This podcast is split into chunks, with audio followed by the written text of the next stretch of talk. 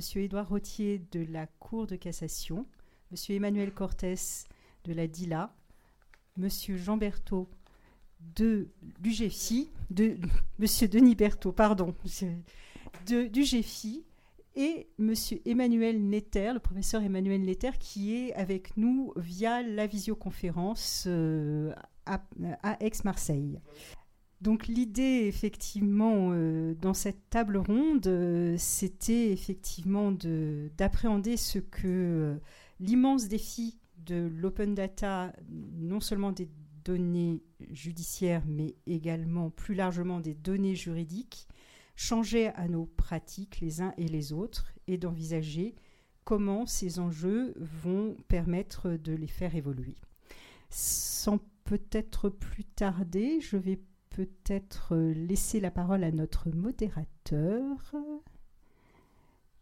que je ne présente plus, Jean Gano, notre président honoraire. Bonjour, euh, amis boomers euh, qui êtes dans la salle et autres, euh, mais aussi nous adressons à tout le monde, aux millénials et, même aux, digital aux digital natives, puisque dans tout ce qu'on est en train de faire, comme vous l'avez compris, c'est pour eux. Voilà, les digital natives. Vu que eux, a priori, ne connaîtront probablement la lecture de textes de loi, de doctrine, je parle de doctrine, les, textes de commentaires juridiques. Hein, euh, j'aimerais un de ces jours d'ailleurs avoir un cours sur l'utilisation des marques génériques parce que ça me pose un problème quand même. Euh, d'ailleurs, j'attends toujours qu'un fournisseur s'appelle Jurisprudence. Euh, voilà, pourquoi pas. mais bon, bref, je digresse. allons au cœur du sujet.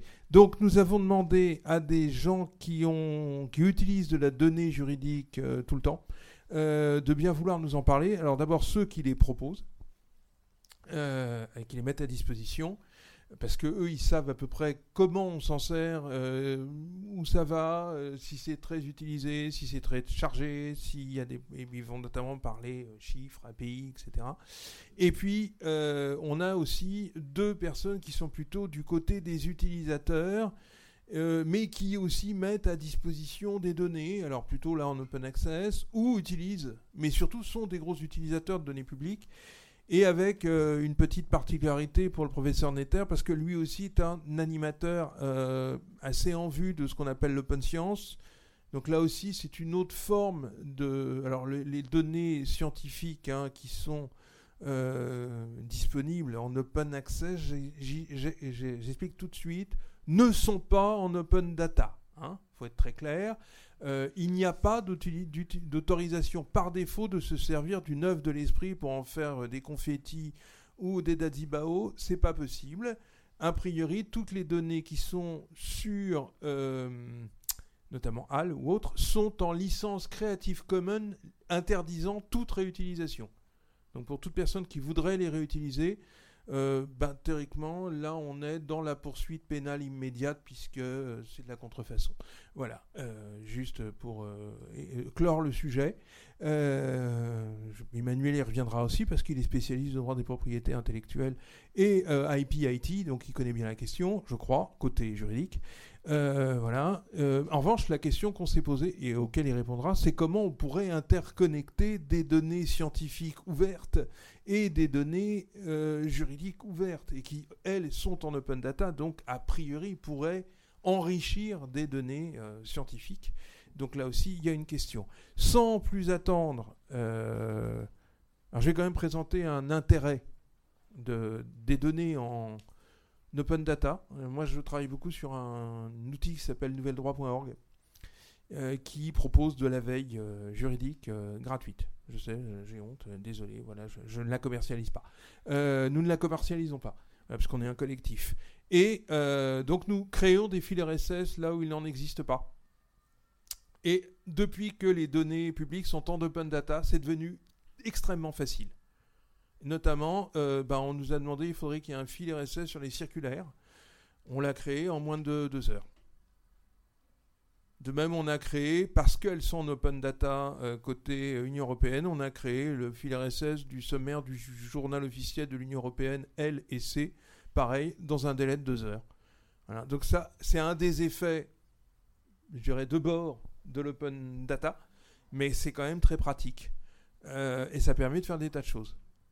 Et c'est pas grand chose. D'après ce que m'a expliqué la personne qui a développé, enfin qui a créé les fils, c'est pas très compliqué. Vu qu'on est sur des données qui sont totalement euh, stabilisées, normalisées, euh, bourrées d'expressions régulières. Alors après, on, va, on va essayer de faire en sorte de réprimer toute personne qui utiliserait des acronymes ou des termes barbares, genre Ouais, tu comprends, c'est facile, il n'y a que des regettes. oui, d'accord, ok, voilà. Voilà. Donc, avant toute chose, passons la parole à la personne qui a le moins de temps, euh, qui est pris par le temps, c'est-à-dire Edouard, qui va nous expliquer euh, comment l'ouverture des données dans euh, Judy Libre, enfin des données de Judy Libre, a permis de faire bouger tas de choses et comment ça s'est passé. Voilà. Et à propos, merci pour la bonne nouvelle qu'on a appris ce matin. Pour, je vais peut-être en dire, peut en dire quelques mots. Merci beaucoup, Jean, je suis voilà, très heureux d'intervenir devant vous. Euh, je vais le faire avec vraiment, je pense, avec euh, beaucoup d'humilité, puisqu'on est vraiment euh, au début en fait de ce projet, notamment sur l'aspect technique. Donc, on a encore une, très grosse marge d'amélioration, en fonction également des, retours que vous pourrez, nous faire. voilà, donc très heureux d'intervenir devant ce, public expert, donc je sais exigeant, et, je pense que je repartirai avec, beaucoup de, commentaires qui nous, aideront à construire, la suite. Euh, donc je crois que j'ai une 10 minutes, on s'est dit, un hein, genre, ou un petit, un petit bon, on va respecter un peu un, petit peu le, Je vais essayer de pas, pas être trop long. Euh, voilà, donc ce qui m'a été demandé, c'est de parler euh, de manière générale de, Judy Libre, de faire un, petit bilan de, donc de la mise en œuvre de Judy Libre et où on en est aujourd'hui et où on va. donc première remarque, donc Jean en a parlé ce matin. on a indiqué ce matin euh, avec le ministère de la Justice, donc à une autre, euh, une autre conférence sur le, même, euh, même, salon, une évolution hein, du calendrier tel qu'il a été annoncé, puisque en ce qui concerne les, décisions des tribunaux judiciaires en matière civile, donc on dit souvent en matière civile, sociale et commerciale, mais bon, sociale et commerciale, ça reste du, civil. ce qui apparaît dans le calendrier de l'arrêté, c'est une mise à disposition au plus tard en septembre 2025 et euh, donc on a décidé euh, en pratique euh, de procéder par différentes phases, donc en avance de phase sur cette échéance de, septembre 2025 avec l'objectif d'avoir déjà un certain nombre de juridictions, donc un certain nombre de, tribunaux judiciaires diffusés donc en open data avant la fin de l'année 2003, donc au cours, au cours de l'année 2003. donc avec l'objectif ensuite d'avoir une montée en charge progressive euh, et donc d'autres euh, tribunaux judiciaires qui seront mis en open data progressivement. Euh, ceci allant avec comme, comme corollaire, donc si vous avez des questions plus précises, hein, je pourrais vous les expliquer, mais vous les exposer, mais on n'a peut-être pas le, temps dans le cadre de, la conférence. Mais donc, corollaire de cette diffusion anticipée des tribunaux judiciaires, c'est une décision, une, diffusion des décisions des conseils de prud'homme qui était qui est actuellement prévu dans l'arrêté pour juin 2023 et qui serait, euh, qui serait repoussé. En pratique, ces choix euh, sont liés. Euh, on essaie d'être le, plus satisfaisant possible pour les attentes des utilisateurs. Donc, on sait que certains seront heureux parce que les tribunaux judiciaires seront très attendus. D'autres seront probablement déçus puisque certains attendaient aussi les, conseils de, prud'homme. donc, c'est lié notamment, à, on sur un public expert, à des considérations euh, en ce qui concerne les CPH, a des considérations techniques liées au, déploiement de, Portalis, euh, puisque le, déploiement de Portalis euh, a, commencé dans les CPH et il paraissait plus efficient donc pour la montée en charge progressive de faire passer plutôt des tribunaux judiciaires avant. Euh, donc en s'appuyant sur, une, architecture technique certes ancienne, mais qu'on maîtrise et qu'on a éprouvé avec les cours d'appel, donc en s'appuyant pour les, plus euh, techniciens d'entre vous, mais je sais qu'il y en a un certain nombre, en s'appuyant sur, euh, l'applicatif existant dans les tribunaux judiciaires, donc qui s'appelle WinCy TGI. Voilà, donc je pourrais répondre à, vos questions sur, sur ce plan. Il nous est en tout cas apparu qu'on devrait, avec, en tout cas avec cette, cette évolution, euh, dans l'ensemble, plutôt répondre à, plus d'attentes, mais euh, forcément, je pense que selon les, selon les cas, ce sera, le, sera les, enfin, selon les personnes, euh, ce sera le cas ou non. donc voilà sur ce premier point calendrier, je pense qu'il est assez, assez important. donc sur comme je disais tout à l'heure, je vous présente les choses en toute, toute humilité, même si on est, on est, on est très fiers de pouvoir, après en avoir parlé des années, moi-même je, je, reviens à la Cour de cassation euh, après avoir déjà travaillé sur ce projet pendant, plusieurs années de, de 2015 à 2019, et donc je, viens d'être de, retour à la Cour de cassation. Donc, comme vous le savez aussi certainement, c'est un projet qui est très important pour la Cour de cassation. depuis, depuis longtemps. Hein. Donc avant la loi de merde, de, avant la loi de, de 2016, c'est déjà un projet important à la Cour.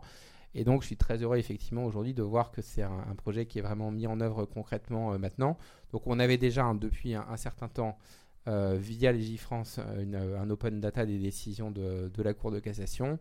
mais on a vraiment maintenant un, processus nouveau, donc qu'on a appelé qu'on a appelé Judy libre, donc qui a été mis en œuvre de manière complète pour la Cour de cassation et donc depuis depuis avril dernier pour les décisions civiles des cours d'appel, c'est-à-dire plus spécifiquement en matière civile, euh, civile sociale, euh, sociale et commerciale. Donc c'est vraiment, enfin, je veux dire, c'est un début. On, a un calendrier, comme j'ai indiqué, qui est, est très ambitieux, hein, de mise à disposition complète des décisions euh, d'ici la fin de fin 2025. Donc vous l'avez vu, déjà une petite évolution, mais qui ne va pas affecter à la baisse le, volume progressif de décisions, puisque ce qui est visé en 2023, c'est un volume de décisions plus important que ce qui aurait pu être mis, en open data avec les, avec les CPH. Euh, donc une montée en charge, euh, une montée en charge progressive. Euh, qui est voilà qui a, qui a un, défi important pour pour les, les, acteurs que sont la Cour de cassation, le ministère de la Justice également, avec qui on travaille en, en, étroite collaboration, notamment parce que les, les, prochaines étapes impliquent de collecter des décisions que pour l'instant on n'avait pas. Euh, donc actuellement, on a l'open data des décisions, euh, décisions cours de cassation, donc évidemment dont la cour de cassation dispose, et open data des décisions euh, civiles des cours d'appel, dont la cour de cassation dispose en fait depuis assez longtemps via la base qu'on appelle appelle Jurica.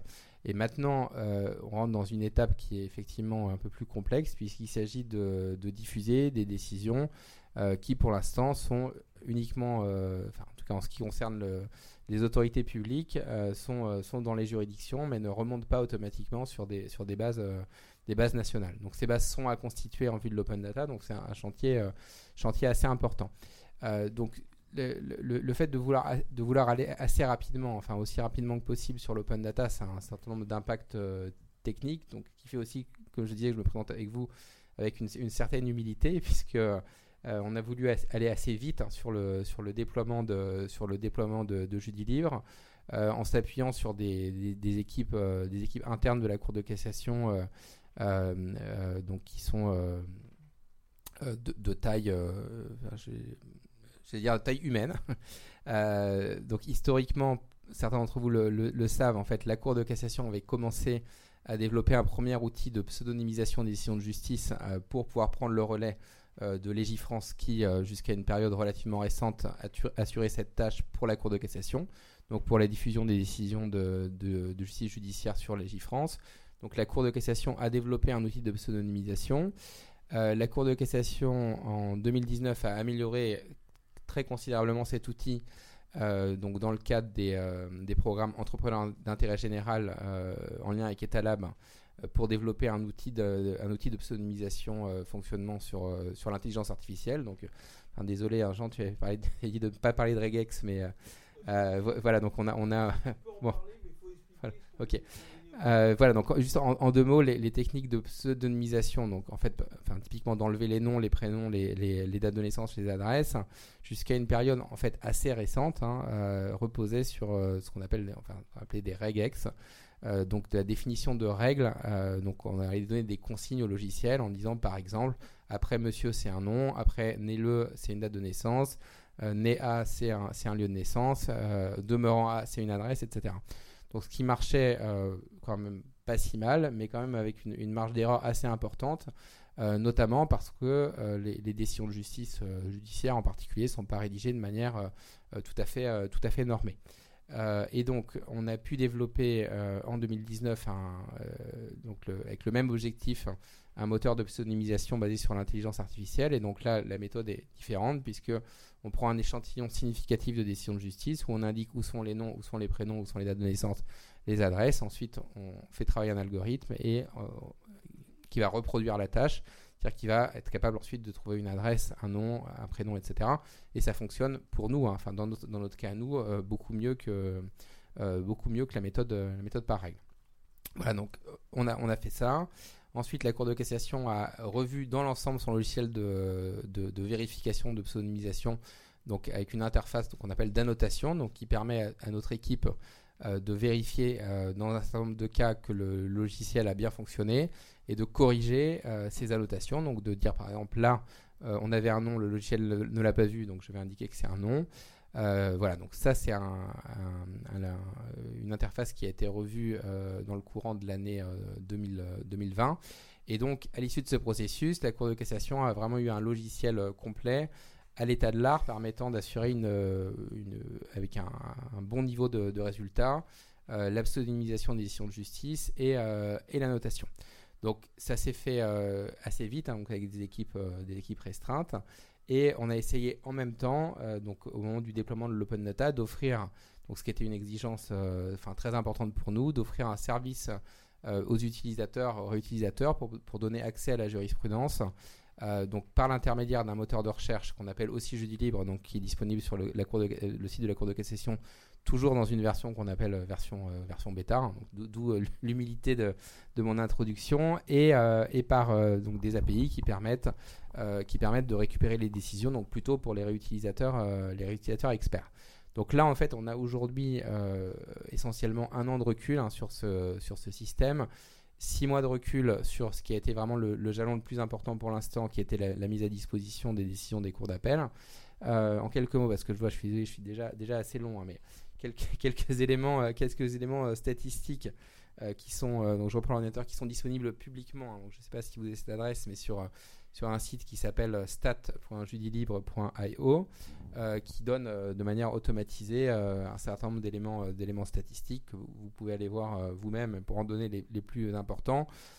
on est aujourd'hui donc à 661 726 décisions indexées sur, sur Libre, avec la dernière décision qui date du 17 novembre. On a eu 35 637 appels API pour 19 797 décisions consultées. Euh, et donc essentiellement à partir du, site de la Cour de cassation pour euh, les, euh, les, trois quarts à peu près et à partir du site piste.gouv.fr pour, pour un quart. donc on voit qu'on a un certain nombre d'utilisateurs, alors ça apparaît aussi publiquement sur le site, on a l'utilisateur Banque de France qui se trouve être un gros utilisateur de, de ce système, lefebvre-saru.eu. Euh, ensuite, on voit doctrine.fr, volterscluvers.com, lexisnexis.fr, donc qui sont des, utilisateurs, euh, de, manière attendue, hein, qui sont des utilisateurs de, ce service. Donc voilà pour les premiers éléments, premiers éléments statistiques.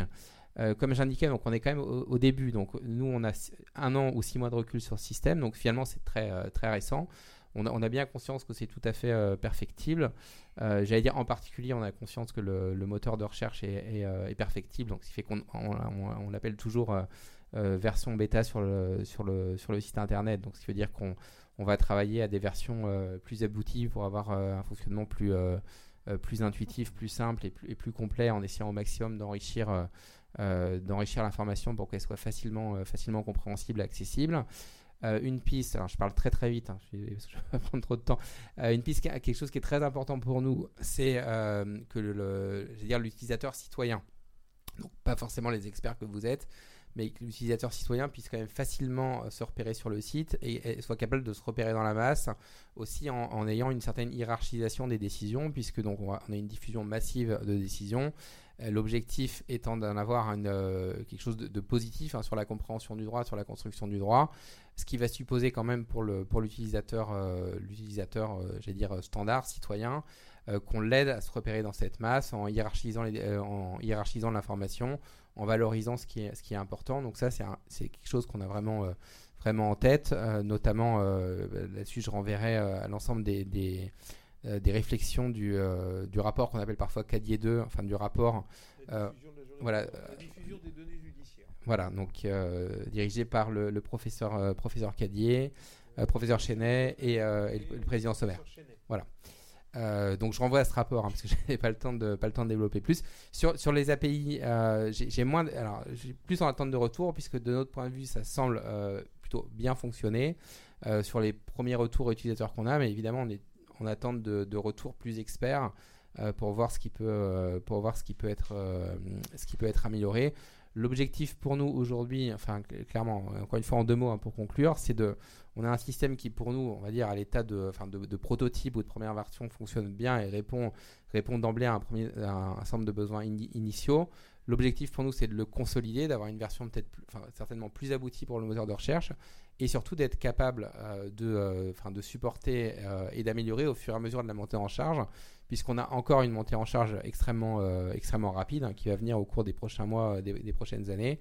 voilà, ce qui, est, ce qui est un défi technique, majeur. Pour dire au niveau technique, je sais qu'on est une équipe à, taille humaine, mais qui est quand même assez, conséquente hein, pour, dire les choses aujourd'hui.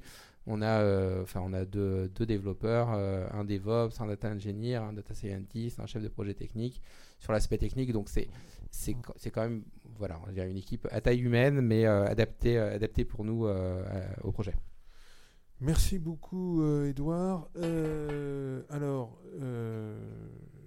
je ne sais pas très très bien comment vous souhaitez qu'on procède. Est-ce qu'on fait intervenir tout le monde, puis après vous posez des questions? Est-ce que vous préférez poser des questions après chaque intervention, pour, euh, parce que sinon il y a la crainte que les personnes qui vont poser des questions euh, à la fin de la dernière intervention se souviennent plus. Voilà. Bon. Donc, euh, qu'est-ce que vous, voulez poser déjà des questions à M. Rottier? Non? Bon, alors dans ces cas-là, on enchaîne. Sans plus attendre, si Emmanuel voulait bien prendre le micro, voilà. Euh, nous allons passer à euh, l'open data côté euh, données normatives. Et voilà, à peu près avec le même, la même question. comment ça fonctionne? C'est quoi les chiffres? Tout le monde est-il heureux? Y a-t-il encore des choses à faire? Voilà. Bonjour à tous. merci pour cette invitation et pour Donc, nous, c'est vrai que c'est un peu différent. L'entité à laquelle j'appartiens a la commission de diffuser euh, le droit depuis de nombreuses années. Hein. Ça a commencé autour du papier. Il y a eu le 3615 Joël à une époque. Hein. Donc là, il y avait encore du payant. Et puis, euh, on a eu des licences pour utiliser nos données. Puis après, il y a eu l'ère de l'open data, où on a, euh, entre guillemets, comme on dit, libéré les données. Et nous, on a vu quand même une progression de l'usage hein, au fur et à mesure qu'on a à la fois rendu gratuit et donné euh, des technologies qui permettaient de, diffuser la, donnée plus largement. Ça a permis à de plus en plus d'entrants à, pouvoir accéder à, la donnée. Euh, la dernière étape a été l'ouverture sous forme d'API de l'ensemble de nos données. Je vais donner quelques chiffres et quelques exemples euh, d'usage que l'on a maintenant. Euh, on a fait un petit pointage là hier soir pour voir où est-ce qu'on en était. On a plus de 150 organisations qui accèdent au, fonds euh, qu'on appelle du journal officiel et de toutes les données consolidées et les codes. Euh, après, l'autre qui arrive en tête, en réalité, c'est les accords d'entreprise qui est le plus récupéré. deux fois plus que les conventions collectives, par exemple, sur les fichiers de manière historique. Et dans les grands réutilisateurs, ben, il y a bien sûr tous les historiques, les éditeurs juridiques, les legal tech, aussi un certain nombre de cabinets d'avocats, puis bien sûr un certain nombre d'organisations euh, gouvernementales ou le Parlement euh, qui accèdent aux données pour leur propre réutilisation et, consommation. Ça, c'est un vrai progrès. Il faut savoir qu'à l'époque, parfois, au sein des mêmes services de l'État, on repayait un tiers payant pour accéder à la donnée. Avec l'ouverture des données publiques, ça a été un avantage fort. Un des exemples d'usage, c'est l'application Mona Lisa que le, Sénat a mis en place hein, pour suivre toute l'activité euh, législative hein, pour le Sénat et Assemblée nationale. Euh, ben historiquement, ils utilisaient nos fichiers à plat, euh, nos fichiers open data, puis ils ont basculé sur les API pour avoir encore des données plus fraîches et pouvoir encore plus s'intégrer. Mais voici le type d'usage inter-administration au sein du bien public. Et puis, un, autre petit usage, moi je trouve très intéressant, il y a un jeune développeur qui euh, voulait euh, faire quelque chose pour le bien public. Et euh, bah, c'est vrai que si on se projette il y a 10 ans, il aurait dû investir dans de l'infrastructure, traiter les données, comme en gros il l'aurait jamais fait. Et grâce à l'ouverture des API, il a fait une petite application sur smartphone, ça s'appelle Elia. Et il accède bah, aux principaux codes, au journal officiel. je crois qu'il affiche aussi les droits de l'homme, voilà, il a mis un peu en avant dans son application. bah voilà, il a pu monter l'application, il a fait un petit service pro qui m'a dit lui payer à peine quelques petites choses, mais voilà, donc ça permet à tout à chacun maintenant de rentrer et ça, euh, la question c'était est-ce que c'est à l'heure ou pas? Ben On voit voilà ce type de personne qui peut enfin s'y investir alors qu'avant honnêtement c'était totalement impossible. Euh, donc grâce à la fois aux évolutions techniques ainsi que aux, capacités techniques offrent par exemple les API pour se connecter sans avoir à récupérer toutes les données, à payer un stockage très coûteux et autres.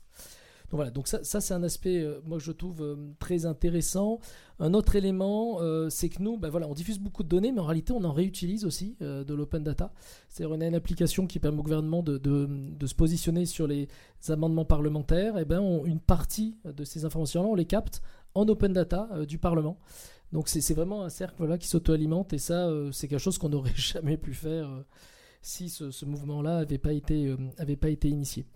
Euh, pour donner d'autres petits chiffres, sur les API, on a pointé hier soir, on avait 73 applications qui, prennent nos API. Euh, ce mois-ci, on devrait être à 4,8 millions de, de, téléchargements de, requêtes euh, sur, nos, sur nos API. et par exemple, un des sites qui, ça paraît logique, mais en résumé, c'est le code du travail numérique qui est là pour aider euh, tout le monde du travail, ben, qui récupère logiquement entre autres le code du travail et les conventions collectives, et ben, eux euh, sont connectés aux API. Voilà, donc on a aussi une réutilisation intéressante. Et puis d'autres utilisations, euh, l'ouverture a permis de faire, il y, a des, il un certain nombre de structures qui font de la veille au sens large. Et ben maintenant, ils utilisent énormément les données open data parce que par exemple, on peut diffuser aussi un certain nombre de débats parlementaires et autres. Ça aussi, c'est un intérêt fort pour savoir le, le, positionnement et de récupérer, puis faire un certain nombre de, de traitement automatique. Alors après, euh, quand on avait préparé la réunion, il y avait aussi la question de la limite, euh, et c'est le cas pour les jurisprudences. Euh, il y a des données personnelles dans certaines de nos données. Donc il y a différents travaux qui sont menés pour essayer de protéger les gens. Et si je prends les France, ben, logiquement, il y a des gens qui changent de nom, il y a des gens qui prennent la nationalité française. voilà, donc ça, ces données-là, nous, on ne les sort pas en open data, mais il y a une obligation de publicité, donc elles sont diffusées. On voit certaines entités bah, qui euh, traversent la ligne jaune et qui parfois récupèrent les données, les rediffusent, les font indexer sur Google. Euh. Donc on a aussi ce travers-là. Donc bien sûr, toutes nos institutions, ils font très attention pour respecter.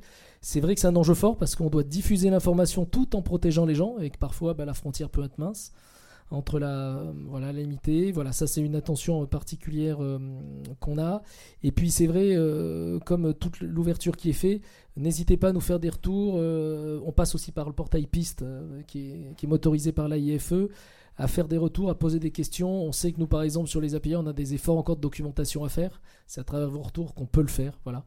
Ça, c'est un aspect très important. Et puis, dans les années à venir aussi, il y aura d'autres évolutions vu qu'on pense à terme pouvoir mettre en place au moins une partie euh, de, géolocalisation, en tout cas pour euh, tout ce qui est euh, outre-mer au sein de la norme à terme.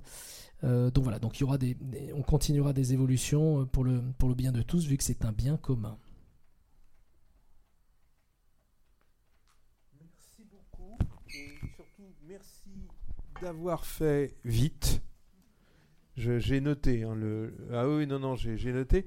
Alors, euh, rapidement, avant de passer la parole à Denis Berthaud, euh, euh, président du GF2I et directeur du développement, des, contenus. chez LexisNexis. Merci, il me souffle, hein, parce que sinon, voilà. J'aurais peut-être une question à poser aux deux premiers intervenants. Euh, est-ce qu'on peut envisager euh, ben, une interconnexion, et notamment entre les fonds, c'est-à-dire est-ce qu'un jour on téléchargera euh, ou on utilisera des données, par exemple, de Judy Libre, citant des textes de loi, ce qui arrive hein, de temps en temps aussi des articles de code dans une décision, avec le lien déjà dans le lien Légifrance encrypté ou pas parce que bien évidemment, euh, quand, on consulte les bases, bon, elles, généralement elles se renvoient en interne les unes aux autres, à l'une à, euh, l'intérieur d'une base. C'est-à-dire quand vous consultez Légifrance, toutes les bases de Légifrance sont interconnectées.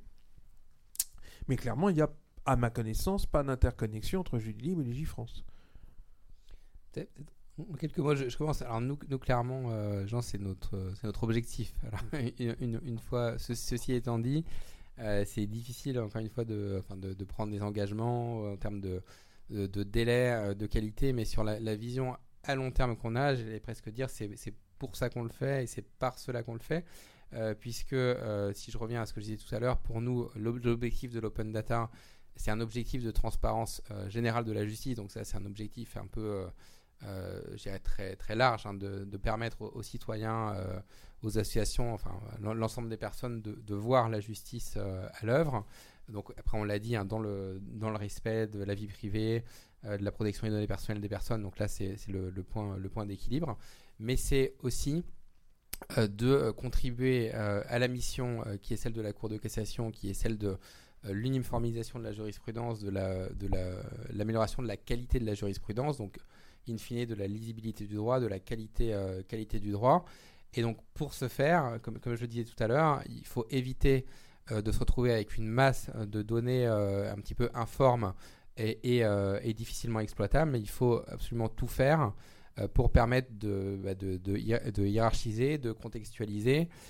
et, donc pour ça, évidemment, que le, le, moyen, enfin c'est à la fois un moyen, un objectif, mais plutôt un moyen, c'est donc de relier, de relier les données entre elles. Donc nous, on, la justice, si on parle, euh, en termes de, producteurs, donc c'est toujours un, petit peu étrange hein, pour parler de la justice, mais les, juges, les juridictions rendent des décisions, ce qui, euh, si on parle en termes de production de données, donc on produit, produit cette donnée.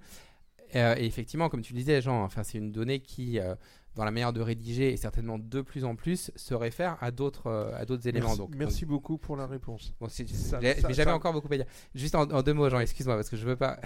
tu, me, tu, me, coupes trop tôt. Juste pour dire, je sais pas si j'ai eu le temps de le dire, mais effectivement pour nous les références c'est ECLI, ELI pour enfin voilà pour ceux qui connaissent. Merci. Euh, pour permettre de relier tout ça. C'est très bien, c'est vertueux. Je, je, je, je salue parce que il y a chez nous, dans la salle, des gens qui sont, n'est-ce pas, des, turiféraires absolus de la, de la normalisation, de la citation. Je vois Rémi au, fond de la salle qui opine euh, avec euh, entrain. Euh, donc c'est très bien. Emmanuel, vous voulez ajouter quelque chose? Je le fais plus court. Hein. Non, je, je moque. non, oui, ça c'est important. Il est vrai que bien sûr les décisions doivent référencer, mais c'est vrai que nous on a encore des travaux sur Légifrance. Parce que par exemple, les ELI sont pas posés sur le consolidé. Et en termes de lisibilité, quand même, il est intéressant de pointer là-dessus. Euh, donc nous, c'est des travaux justement qu'on mène aussi en parallèle et qui permettront justement euh, de mieux travailler. Je tiens à le repréciser aussi, toutes les références utilisées depuis plus de 15 ans sur les GIFRANCE, on les maintiendra dans tous les cas. Donc même si elle est NIPAMI, vous pouvez tous les mettre en place, on les maintiendra et on s'assure de les maintenir quand il y a les changements euh, pour perturber au moins et permettre cette, ce lien. Merci beaucoup. Alors, si vous voulez apprendre des choses intéressantes, vous avez le code du numérique euh, que euh, voilà, monsieur, monsieur. Non, non, non, non, non, non. Parce qu'il se trouve que par principe, euh, les, les, organisations de jury connexion sont incorruptibles. c'est juste parce que c'est trop compliqué à gérer, sinon. Voilà, c'est tout. C'est, En fait, c'est par pure paresse. et aussi quelque part un peu culturel. on n'aime pas trop ça. Voilà. donc, Denis maintenant va nous parler comment l'open data Dedans, ça s'appelle le Code du numérique, c'est édité par LexisNexis, et on trouve tous les textes se rapportant au droit du numérique. Voilà, c'est ça? C'est ça? C'est voilà, donc euh, euh, tout, ce que, tout ce, que, ce que tu peux dire. Euh, bon, tu veux, tu, voilà, tiens, je te passe la parole, comme ça tu vas compléter. bonjour à tous. Bon, vous avez noté que vous êtes avec deux grands spécialistes du domaine des, des données juridictionnelles. Euh, moi, j'ai 40 ans d'expérience dans ce métier-là, donc évidemment, il y a une certaine forme de connivence que vous avez pu noter. Euh, je préside une association qui s'appelle le GF2I qui travaille beaucoup sur l'ouverture des données, euh, les données et l'intelligence artificielle, dont d'ailleurs l'ADILA est membre et il, il, me tarde à dire que le ministère de la Justice et la Cour de cassation sont les bienvenus. Euh, la cotisation interprémonique. Euh, donc, et, plus sérieusement, dans une vie antérieure, j'ai travaillé pour le compte de l'État pour faire un service qui s'appelle Légifrance, donc il y a très longtemps. Et je m'intéresse beaucoup aux données juridictionnelles. Euh, et donc, je voudrais vous dire trois choses. Je vais être très court. la première chose, c'est que la mise à disposition de ces données ne va pas, quoi qu'on en pense, forcément simplifier la vie du citoyen. Euh, il y aura toujours besoin d'un filtre pour comprendre ce qu'il y a dans une décision de justice. Euh, ces filtres s'appellent les avocats et il y aura des magistrats pour rendre des décisions. Euh, rassurons-nous déjà un peu. mais au-delà de ça, le fait que ces décisions soient mises à disposition, comme toute donnée publique ou comme toute donnée en général d'ailleurs, euh, veut dire que des réutilisations bonnes, moins bonnes, voire médiocres vont être mises en place, des nouveaux services vont être créés. Et, comme les décisions de Cour de cassation, de Conseil d'État, puis après les décisions de Cour d'appel depuis quelque temps, et, bien, et maintenant les tribunaux administratifs, et demain les tribunaux judiciaires, et après les conseils de prud'homme, et après les tribunaux de commerce, euh, tout ce mouvement euh, fait qu'une une masse de décisions va être mise à disposition et qu'on va passer quand même de 150, 200 000 décisions qui étaient mises à disposition gratuitement euh, jusqu'en 2022. On va passer à peu près à 1,5, 2 millions, 2 millions et demi de décisions qui vont être mises à disposition. Est-ce que ça simplifie la vie du juge? Je ne sais pas. Est-ce que ça simplifie la vie de l'avocat? Je ne sais pas. Est-ce que ça simplifie la vie du citoyen? Je ne sais pas. Euh, en tout cas, ça ne simplifie pas forcément la vie des éditeurs, euh, puisque le but, c'est pas d'avoir de la masse. Le but, c'est d'avoir de l'intelligence. Et faire de l'intelligence à partir d'une matière première, c'est un métier. Et, euh, plus il y en a, plus le métier est compliqué. Donc on peut dire que cette nouvelle, mise à disposition à la fois donne des opportunités de création d'entreprise, permet de faire des nouvelles choses et puis évidemment euh, pose des questions puisque comment gérer, pas seulement informatiquement, hein, mais comment de cette matière première donner plus d'informations intelligentes. C'est intelligent qui est important. Hein. Si c'est pour faire du droit pour les nuls, c'est prenez l'open data général, c'est super. Euh, petit A. Euh, le petit 2, l'avantage d'une mise à disposition professionnelle et transparente, telle qu'elle est faite actuellement, euh, ça évite les déperditions de données qu'on a pu observer par-ci par-là il y a quelques années, où euh, euh, un acteur préférant, disons, de, de, référence a pu, pas de référence d'ailleurs, de, déréférencé, a pu obtenir un certain nombre de millions de décisions de façon, disons, peu compréhensible. Et il est important qu'il y ait une égalité stricte dans la réutilisation des données euh, parce que c'est l'État qui le fait et l'État ne peut pas favoriser euh, une entreprise euh, au détriment d'une autre, tout simplement. Et donc, en mettant à disposition des données, l'État joue un rôle économique important qui entraîne une responsabilité importante dont il ne peut se départir. Le troisième point, j'en aurais fini, c'est une demande qui, date de, quand même de 7 ou 8 ans, donc qui, était dans le rapport qu'on appelle le rapport Cadier 2017 et qui se retrouve aussi, c'est la demande de, disposer des données qu'on appelle intègres, c'est-à-dire non anonymisées, pour un certain nombre de professionnels dans un cadre très encadré et euh, très contrôlé. Euh, c'est une demande. Euh, l'anonymisation d'une décision peut la rendre parfaitement inintelligible. Ce n'est pas un cas théorique, ce sont des exemples concrets. L'open data qui a été mise en œuvre est une solution grand public qui ne satisfait pas les professionnels et il faudra bien un jour quand même que le ministère et la Cour de cassation et le Conseil d'État s'y penchent. Voilà. Merci. Euh, je vais vous demander si vous avez une question à poser, parce que pendant que Denis va y répondre, moi je vais récupérer mon ordinateur pour parvenir à donner la parole au professeur Netter en espérant que la technologie euh, de pointe et de qualité. Je remercie les organisateurs parce que ça a l'air de fonctionner très bien. Euh, donc euh, Emmanuel va euh, intervenir dans 2-3 minutes. Est-ce que quelqu'un a une question à poser à Denis Berthaud? Je ne sais pas s'il y, a, un micro. Alors je ne sais pas s'il y a un micro qui circule. Ah Parce que alors moi je veux bien essayer de venir avec... Ben non, parce que c'est un micro. Il répond à toutes les questions techniques. Il est super. Non, mais il y a une dame au fond qui voudrait poser une question.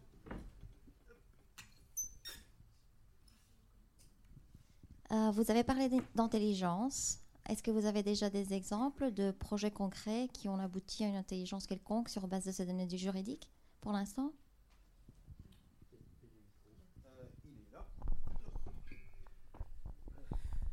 Comme on dit euh, trivialement, c'est une très bonne question. Je vous remercie de l'avoir posée. Euh, alors, euh, là, je vais répondre très GF2I. Hein. Au GF2I, il y a toutes les mesures d'édition juridique. il y a des legal tech comme LexBase ou Predictis, donc je suis neutre. je ne sais pas du tout du Prodomo. il, y a, plusieurs formes d'intelligence, évidemment. D'abord, il y a l'intelligence humaine et l'intelligence mécanique, si je puis dire, ou technologique, peu importe.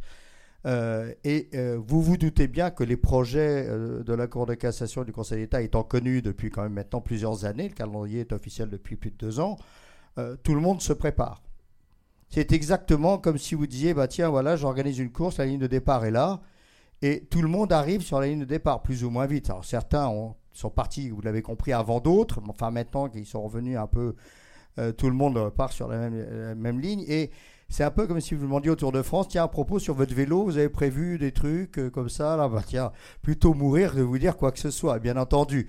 Donc, euh, je ne vous parlerai pas des projets de l'ex-bas, je ne les connais pas, et puis si je les connaissais, euh, ce qui me plairait bien d'ailleurs, je ne vous le dirai pas. Je ne peux pas vous parler de ceux de Lexis, que je connais, ceux-là, ni ceux de Walter Spluer, ni de Predictis. Chacun, évidemment, a une façon d'accommoder, d'abord en fonction de son savoir, son expertise, de qui il est, euh, vous avez une entreprise, on n'en a pas parlé, mais qui s'appelle Papers, qui vient de développer et qui vient de mettre à disposition les données euh, juridictionnelles gratuitement, qui a trouvé que c'était un modèle économique sympa et qu'il fallait le faire. Super. Donc, je veux dire, euh, il y a des services qui vont être gratuits, des services qui vont être payants, des services qui vont être freemium. ça donne une matière première phénoménale pour faire plein de trucs, hein, tout ça. Et d'ailleurs, normalement, c'est la vertu de l'open data. Hein. Ce n'est pas que l'ouverture citoyenne. Il y a un côté aussi dynamisation, création d'une économie numérique et développement des entreprises. Donc, euh, et donc, donc la Legal Tech. Mais là, aussi, euh, quand je vois la Banque de France qui est le premier utilisateur, prend une Legal Tech. Et elle arrive pourtant, elle consomme plus que les Legal Tech et que les éditeurs traditionnels. Donc ça rebat les cartes. Donc des nouveaux entrants, et pas forcément français. Peut-être qu'il y a un Chinois qui va débarquer, qui va faire le produit de la mort qui tue, ce qui va nous poser des problèmes de souveraineté, mais c'est un autre débat, et je ne l'aborderai pas. Bon, sans plus attendre, euh, tentons de franchir euh, les kilomètres euh, virtuellement, bien sûr. Virtuellement, il y a une question là-bas? Oui, alors, est-ce que quelqu'un peut passer le micro à, la dame que je connais, mais elle se présentera elle-même? Non, en fait, pour rebondir sur la question sur ah, l'intelligence. Il faut, se présenter avant. Myriam, Lasserie, l'ex-base. Euh, pour rebondir et, euh, renchérir sur la réponse de Denis, en fait, on a parlé d'intelligence de cette open data. Ben, J'en parlerai un petit peu à la manière militaire. L'intelligence, c'est euh, le, renseignement militaire. D'accord? À savoir que militairement, on, reçoit, on peut recevoir tous aujourd'hui les mêmes renseignements. Quel est notre travail à nous des éditeurs? C'est d'avoir l'antériorité, la contextualisation, la matière grise, qui fait que un renseignement, une donnée qui est d'ordre public, va être complètement enrichi, recontextualisé. On va en faire une plus-value extraordinaire. Et c'est ça un petit peu le, rôle des, des, éditeurs, en tout cas les éditeurs dits euh, séculaires ou historiques, qui ont la matière grise depuis longtemps et qui sont capables d'interpréter le renseignement exactement comme le ferait la CIA, euh, MI5 ou ce qui, vous voulez, parce que ce sont des experts dans la donnée. Voilà, c'est ce que je voulais rajouter. Merci beaucoup. Euh, Emmanuel, euh, est-ce que vous voulez donc essayer d'intervenir? Est-ce qu'on l'entend correctement? Ben oui, mais moi là, à ce stade, j'ai pas de. J'ai pas de solution, mais, mais jusqu'à présent, toutes les questions techniques qu'on a posées.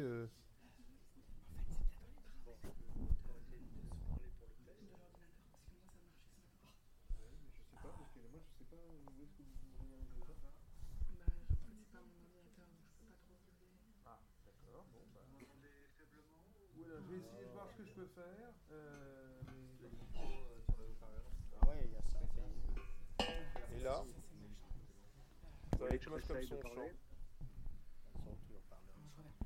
Oui, en plus, moi, faut... oui, je sais ce que je dois faire. Excusez-moi. Hop. On va déjà faire un truc. Non. Je veux quitter le mode de plein écran. Ça ne dérange pas. Oui, voilà. Ça, ça sert de test.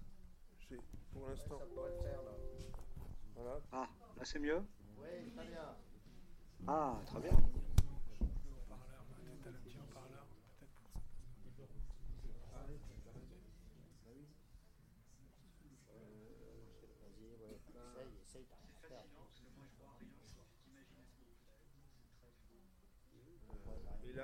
Là, c'est bon On, l'entend Oui, dites-moi. Est-ce que vous m'entendez Eh ben, vas-y, c'est bon. Oui, c'est vrai, c'est bon Ouais, c'est bon. Vous dites pas ça pour me faire plaisir Non. Vous m'entendez Non. Bon.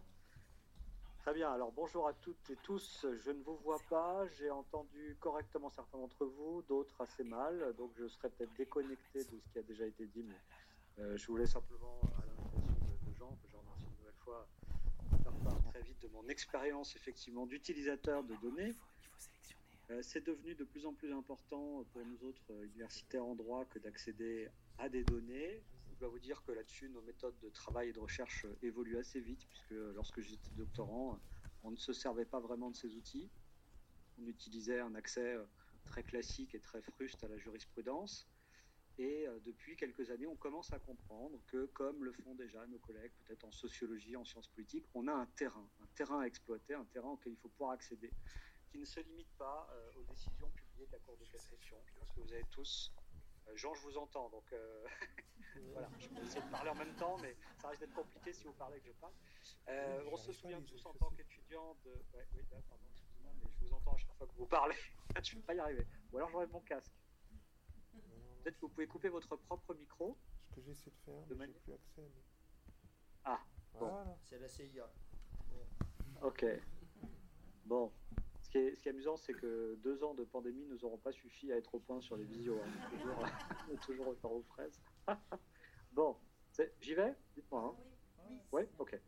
Euh, oui, donc ce que j'allais dire, c'est que euh, on a tous ce souvenir en tant qu'étudiant des fiches de TD dans lesquelles il y avait euh, que des arrêts de la Cour de cassation et où le reste du droit, en quelque sorte, était euh, sous le boisseau, notamment la jurisprudence euh, des juges du fond. Et, et c'est vrai que Pierre Catala l'avait prophétisé, il avait parfaitement raison. Rendre une partie des sources visibles, c'est également leur donner une autorité, une influence totalement différente. Donc j'ai des collègues qui commencent à se lancer à essayer de faire de leurs propres analyses quantitatives de la jurisprudence, avec le risque peut-être de le faire maladroitement, parce qu'ils ne sont pas encore bien formés à ces questions.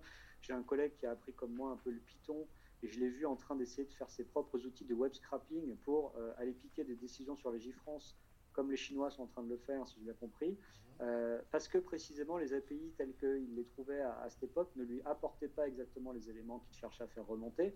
Donc il a utilisé une méthode très fruste qui consistait à télécharger tous les arrêts les uns après les autres et à lancer localement ensuite des outils d'analyse sur son ordinateur. Bon, jamais un prof de droit n'aurait fait ça il y a quelques années, hein, c'est une démarche assez nouvelle. Euh, en ce qui me concerne, euh, j'ai essayé de créer un petit outil qui n'exploite pas les sources jurisprudentielles mais les sources textuelles. Je voulais remettre à jour mes cours chaque année et j'en avais assez de, parcourir mes pages de notes de cours, de rechercher chaque référence à des codes, code civil, code pénal, etc., et, d'aller rouvrir l'article à la main sur les France pour voir s'il n'avait pas été modifié dans mon dos. Et donc j'ai essayé de, créer un automatisme pour le faire. Donc j'ai créé, désolé encore Jean, des expressions régulières, les fameuses regex, qui cherchent à l'intérieur de votre fichier texte des références à des codes et qui ensuite vont interroger l'API Légifrance pour savoir si le texte a été modifié récemment et si oui, ça vous fait sortir une petite alerte. Si ça vous intéresse de, de regarder, j'ai mis ça en, en, accès libre sur euh, mon site eneter.fr, ene-ter.fr, dans la partie euh, outils numériques du juriste. Et euh, depuis que j'ai fait ça, c'est utilisé par des doctorants et c'est utilisé même par des cabinets d'avocats qui m'ont écrit, qui m'ont dit merci parce que grâce à ça, on, passe parfois des, des, jeux de conclusion dans votre outil. Alors eux font tourner l'outil localement, hein, d'envoyer des données sur, sur un serveur distant. J'ai permis aussi que l'outil s'exécute localement. Et finalement, vous voyez, j'ai bidouillé comme ça dans mon coin. Hein. J'apprenais la programmation, ça fait un an et demi que je m'y hein, pas beaucoup plus que ça. Et euh, j'ai déjà réussi à faire des, petites choses. Donc, euh, c'est très bien, évidemment, qu'il y ait des, géants comme Lexis euh, qui, fassent des usages totalement différents de ce toute, toute la legal tech, c'est évidemment un usage très expert de la donnée. Mais ce que je veux dire, c'est que si vous donnez aux individus un appétit et des connaissances rudimentaires sur une approche du droit par les données, vous leur donnez aussi envie ensuite d'aller voir leur structure et euh, d'appeler des usages plus professionnels. Vous voyez, moi en tant qu'universitaire, maintenant que j'ai goûté à ça, je vais essayer de passer à l'échelle et donc je vais demander à ce qu'il y ait des personnes qui soient recrutées, des ingénieurs de recherche, comme on a recruté en sciences dures, mais qu'on les recrute pour les SHSC pour le droit et qu'on leur demande maintenant d'avoir une approche aussi euh, quantitative et data science de, des données juridiques. Donc, je, je suis pour qu'il y ait ces deux niveaux qui se développent finalement. Un, petit contact individuel avec la donnée, mais qui requiert qu'on abaisse les barrières à l'entrée Tout à l'heure, quand j'entendais M. Cortés dire on va, on va essayer d'améliorer la documentation de l'API Légifrance, ça aide des gens comme moi à s'en servir. Et après, ça permet de leur mettre le pied à l'étrier pour se tourner vers leur institution. Et je pense que pour un cabinet d'avocats, c'est pareil. C'est très bien qu'il y ait des professionnels pour vous donner des outils euh, très pointu et, peut-être parfois très coûteux, mais qu'un avocat individuellement, une petite structure, puisse aussi créer son propre rapport à la donnée juridique, je trouve ça très précieux, très intéressant. J'espère que cet usage plus amateur, et en tout cas plus direct, va également se développer. Voilà, je m'en tiens là et je, répondrai à vos questions avec, plaisir. Ben, j'en ai une euh, qui est très simple. la question est la suivante. Euh, doit-on sensibiliser les doctorants, les docteurs, euh, et tous les enseignants qui donc écrivent des, travaux, qui sont après déposés pour ceux qui en ont les moyens euh, dans les répertoires ouverts, euh, parce que pour les autres, ça c'est le problème de leur éditeur. mais en tout cas, quand ils déposent dans les, dans les répertoires ouverts, est-ce qu'il faut faire en sorte que ces documents soient, au niveau des références citées, notamment pour les textes et la jurisprudence, normés? Avec des citations donc normées, ECLI, ELI notamment, texte et jurisprudence, de façon à ce que, quand on va passer dessus des outils comme celui que vous venez de décrire, on puisse avoir des, documents qui soient enrichis pour en faciliter la lecture. Parce que là, le problème que l'on a actuellement quand on lit des documents qui sont disponibles, je pense des thèses, des articles, etc., et qu'on a effectivement des textes de loi ou de la jurisprudence citée, on doit avoir en permanence deux, trois écrans ouverts en même temps pour aller chercher euh, texte est cité, donc je vais à ce moment-là dans les chiffres, je vais voir le texte.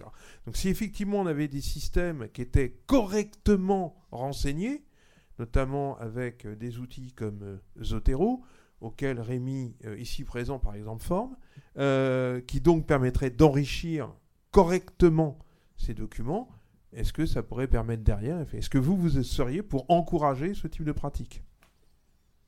Il n'y a qu'une réponse possible à cette question et c'est un grand oui, vous le savez, mm. euh, parce que déjà avant d'utiliser euh, de cette façon automatisée les, les, notes de bas de page des thèses, en tant que simple lecteur humain, j'étais un peu agacé par la diversité des formats, comme nous tous. Hein. Je trouvais ça incroyable qu'on soit à peu près la seule discipline universitaire à pas avoir réussi à se mettre d'accord sur des formats de citation. Hein. Je crois qu'il n'y a pas d'autres que nous en droit. Hein. Euh, tous les autres ont réussi à le faire. Et, même, j'ai une autre une information terrible, c'est que nous sommes l'un des seuls pays d'Europe à ne pas avoir de voilà. Donc les juristes euh, en Allemagne, en Angleterre, etc., et encore plus aux États-Unis, les citations sont totalement normées.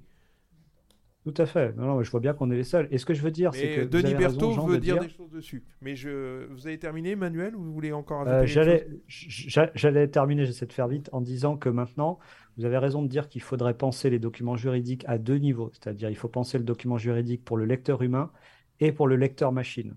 Et maintenant que j'ai essayé effectivement d'automatiser la lecture des références à des codes dans des textes, j'ai compris à quel point avoir une unification des formats de citation serait absolument précieuse.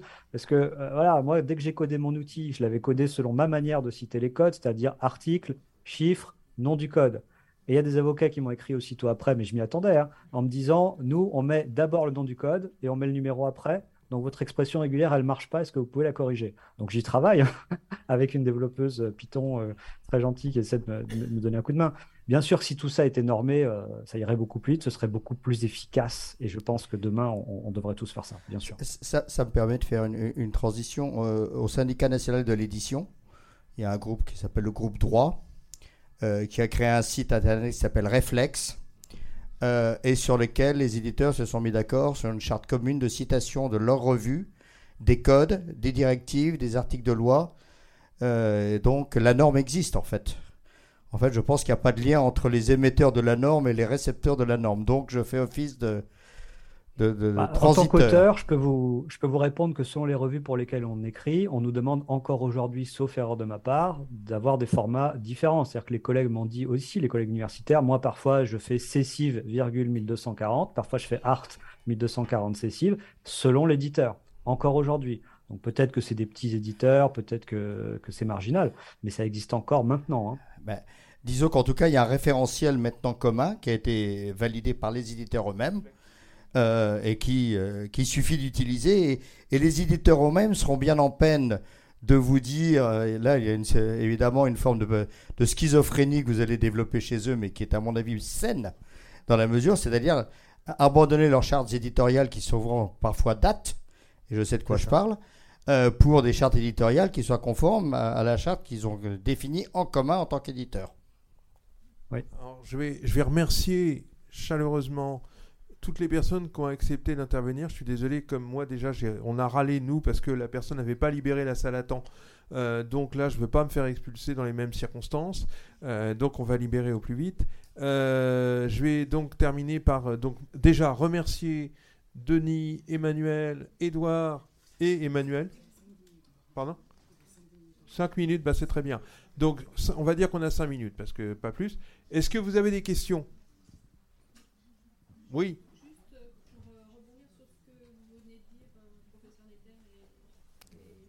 Oui, tu as un micro qui t'arrive. Oui, Voilà. juste pour rebondir sur ce qui vient d'être dit, sur cette euh, norme dont vous parlez, euh, Denis, et qui peut être utile euh, pour tous les éditeurs, on peut la trouver sur le site du GF2I Réflexe. Réflexe. Ça s'appelle Voilà. Réflexe. Tu vas sur Google, tu demandes Réflexe, hein, tu mets SNE Réflexe, tu vas le trouver tout de suite. D'accord, très bien. Euh, c'est, euh, je- C'est l'outil de base dont, euh, pour, euh, comment dire, j'anticipe sur la conférence suivante. À diffuser largement. les auteurs du doctrinal Mm. vérifient régulièrement dans Réflexe les citations qu'ils peuvent faire. Et c'est vrai que nous, on travaille à articuler entre Réflexe d'un côté et la baisse. L'agence biographique d'enseignement supérieur pour vérifier le nom des revues. Mais euh, en fait, euh, on, on fait toujours des choix qui sont, quand c'est dans les deux, on sait que c'est bon. Voilà. D'accord, très bien. Donc à nous aussi, utilisateurs, à réclamer que ce soit appliqué pour euh, plus de facilité dans tous nos travaux. C'est clair. Alors, Mer- Merci. Merci. Dans la catégorie, est-ce qu'il y a d'autres questions? Oui. Oui, ailleurs. Oui, bonjour. Est-ce qu'on a une nomenclature euh, des juridictions pour l'ECLI Des juridictions du fond, évidemment. Enfin, je peux, répondre, mais euh, euh, Bruno, les, toutes les informations sur ce qui est euh, mis en œuvre actuellement, c'est sur le site, sur le site de, l'Union européenne. hein. donc, en ce qui concerne les, juridictions judiciaires, pour l'instant, c'est uniquement implémenté pour la, Cour de cassation et encore uniquement, j'allais dire, au stade du numéro. Donc, c'est pour ça que je disais tout à l'heure, on a ça en tête, mais c'est vraiment, euh, vraiment un travail à accomplir. Donc, en lien avec la, la DILA, euh, coordinateur national, et le, et le ministère de la Justice euh, puisqu'on cherchera d'une part à attribuer des, numéros éclis euh, pour, l'ensemble des juridictions et d'autre part à se rapprocher peut-être petit à petit des, des recommandations de bonnes pratiques en matière de métadonnées. Cela étant, je ne suis pas certain que la France soit en retard. Contrairement à une légende urbaine dont j'ai plus ou moins quelques explications, euh, la France est dans le trio de tête en matière d'ouverture de ses données en open data juridique. Euh, elle est de toute façon, d'une manière générale, en open data, dans le classement général de l'OCDE, l'un des premiers pays à avoir mis ses données publiques en accès libre. Et pour ce qui est des données juridiques, que ce soit euh, administratives, enfin judiciaires, comme elle est, euh, en fait, euh, les deux autres pays qui sont à son niveau sont l'Autriche et euh, les Pays-Bas. Oui. Non, non, juste, euh, Jean, effectivement, si je peux revenir en 30 secondes, parce que j'ai été beaucoup dans, dans l'humilité, mais un petit peu d'auto-congratulation. C'est vrai que sur l'aspect technique, euh, enfin intelligence artificielle notamment, sur la pseudonymisation, on est vraiment toujours euh, très sollicité par des juridictions étrangères. On a partagé notre moteur avec la, la Cour de justice de l'Union européenne. On est sollicité par, euh, euh, là, on a été sollicité par un, un tribunal, euh, enfin par les tribunaux suisses. Euh, on a une visite d'études de, de magistrats croates et du ministère de la Justice. Donc c'est vrai que, y compris d'un point de vue technique, on, est quand même euh, pas, pas mauvais. La seule, la seule chose sur laquelle je ne peux pas vous répondre parce que je ne sais pas, il est possible qu'il y ait un pays scandinave ou un pays balte, euh, probablement l'Estonie, voilà, euh, qui puisse nous dépasser. Pour le reste, non. Euh, ce que je peux vous dire, c'est que l'Allemagne, il y a pas de, il y a un problème, qui est lié à la structure fédérale de l'Allemagne. Euh, même chose pour l'Espagne, avec en plus le fait que les autorités judiciaires espagnoles bloquent ce que les autorités euh, gouvernementales ont ordonné. Donc là, euh, on ne peut pas avancer. La Belgique vient enfin de décoincer son problème juridique, mais en revanche, la mise en œuvre technique, c'est pas demain. Oui Oui, il y a une question. Bonjour, Euphrate Cantouche. Walter France. Euh, c'est une question très simple, mais je pense qu'on avait déjà posé. Du fait du changement de calendrier pour l'open data, est-ce que vous avez bientôt communiqué euh, les dates officielles, euh, notamment pour 2023 et au-delà, du coup? C'est vraiment intéressant. je, en fait, je ne peux pas vraiment répondre à cette question puisque donc la question n'est pas autorité réglementaire, donc c'est plus une question à poser, poser au, ministère de, ministère de la Justice. Donc là, je me réfère à ce qu'a dit Emmanuel Varanaï ce matin. Donc on prévoit, donc ça ça ne nécessite pas de modification de, l'arrêté, euh, une avance de phase pour les, pour les tribunaux judiciaires. Ensuite, effectivement, comme, comme je l'ai indiqué, on a toujours un arrêté qui prévoit une date pour les, pour les CPH, donc de manière logique, euh, ça devrait donner lieu à un arrêté euh, modificatif, mais c'est vraiment pas de la compétence de la, de la Cour de cassation, donc je peux pas vous répondre. C'est quelque chose qu'on oublie quand même de comprendre, enfin qu'on ne saisit pas, c'est que tout l'open, contrairement à ce qu'on peut croire, l'open c'est pas la liberté. L'open c'est quelque chose de très réglementé mais et, justement, donc, de ce fait, on ne peut pas changer, on peut pas s'attendre à un changement de calendrier tant qu'il n'est pas officialisé par un arrêté. Voilà.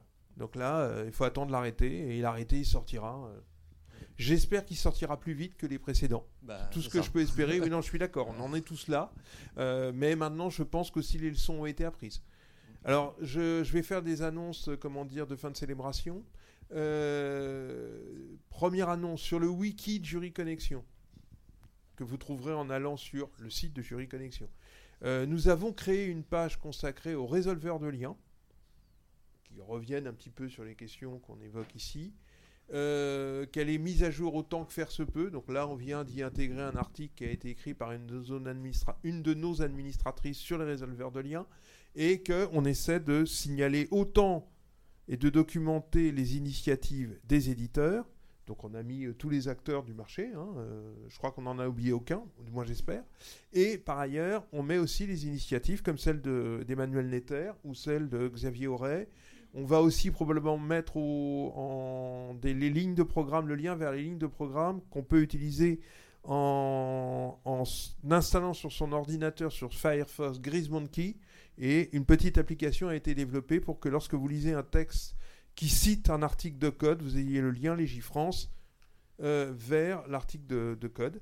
Voilà, bon, ça c'est un petit truc qui a été fait. C'est quelques lignes de programme euh, qu'on peut arriver à télécharger sur son ordinateur et euh, qui permettent comme ça de compléter un article que vous lisez en accès libre. voilà, donc ça par exemple. Mais ça marche pas pour tout. Là aussi, ça demande un certain boulot parce que ça marche sur les articles de code. Les textes consolidés non codifié, c'est pas encore le cas. Euh, les références de JO, il faut encore le faire aussi, vous voyez, comme quoi ça prend du temps. Et la jurisprudence, là, c'est pareil, il faut aller travailler. Euh. Donc là, il y a aussi un groupe de développeurs euh, du monde du libre qui commence à se reconstituer. le nom du groupe s'appelle droit.org pour justement discuter de tout ça, et qui invite bien évidemment autant les informaticiens côté secteur public hein, que les informaticiens côté éditeurs à venir travailler ensemble. Voilà, parce qu'on euh, a compris qu'il fallait commencer à avoir euh, des échanges technologiques.